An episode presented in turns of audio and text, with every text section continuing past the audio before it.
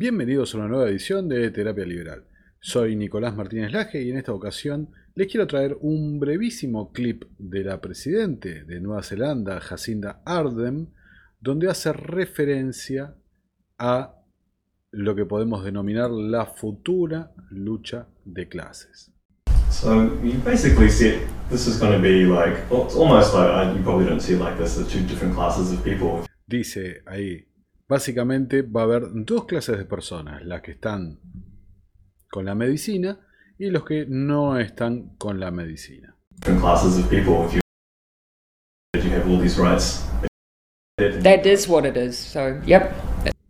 No, contesta eso. Es lo que es. Sí, va a ser así. Va a haber gente con derechos y gente sin derechos. Así de sencillo. ¿Y saben cómo se llama esto? Lo que les vengo insistiendo desde este espacio, desde este canal. Esto es ni más ni menos que la moderna lucha de clases.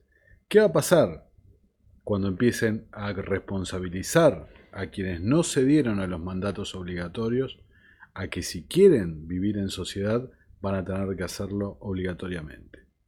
Pese a que hay innumerable cantidad de puntos grises que no son explicados al respecto.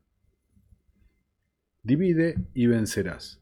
Una y otra vez hemos sostenido desde este espacio que el punto central de todo esto, y como lo han dicho, es aprovechar la oportunidad. La oportunidad ¿para qué? Para impulsar una agenda. Una agenda que incluya una reestructuración del sistema financiero, una agenda que incluya la idea de gobernanza mundial, una agenda que incluya la teoría monetaria moderna y un montón de cosas más que ya hemos explicado en tantísimos otros videos.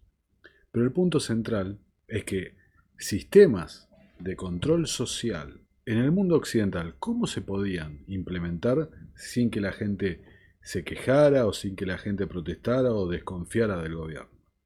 En una, la sociedad occidental, digamos, más acostumbrada a los derechos individuales, a las libertades, a los derechos civiles, a la libertad individual. ¿Cómo se podía hacer para llevar adelante eso?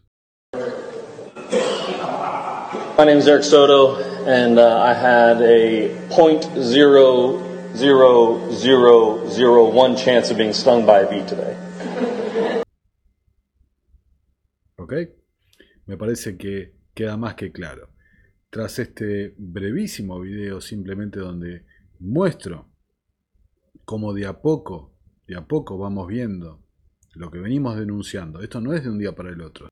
Que es más, estoy segurísimo que en este país, luego de, la, de las elecciones, se va a empezar a ver cómo se va a acelerar esta agenda que lleve en la práctica, de hecho, a una separación entre los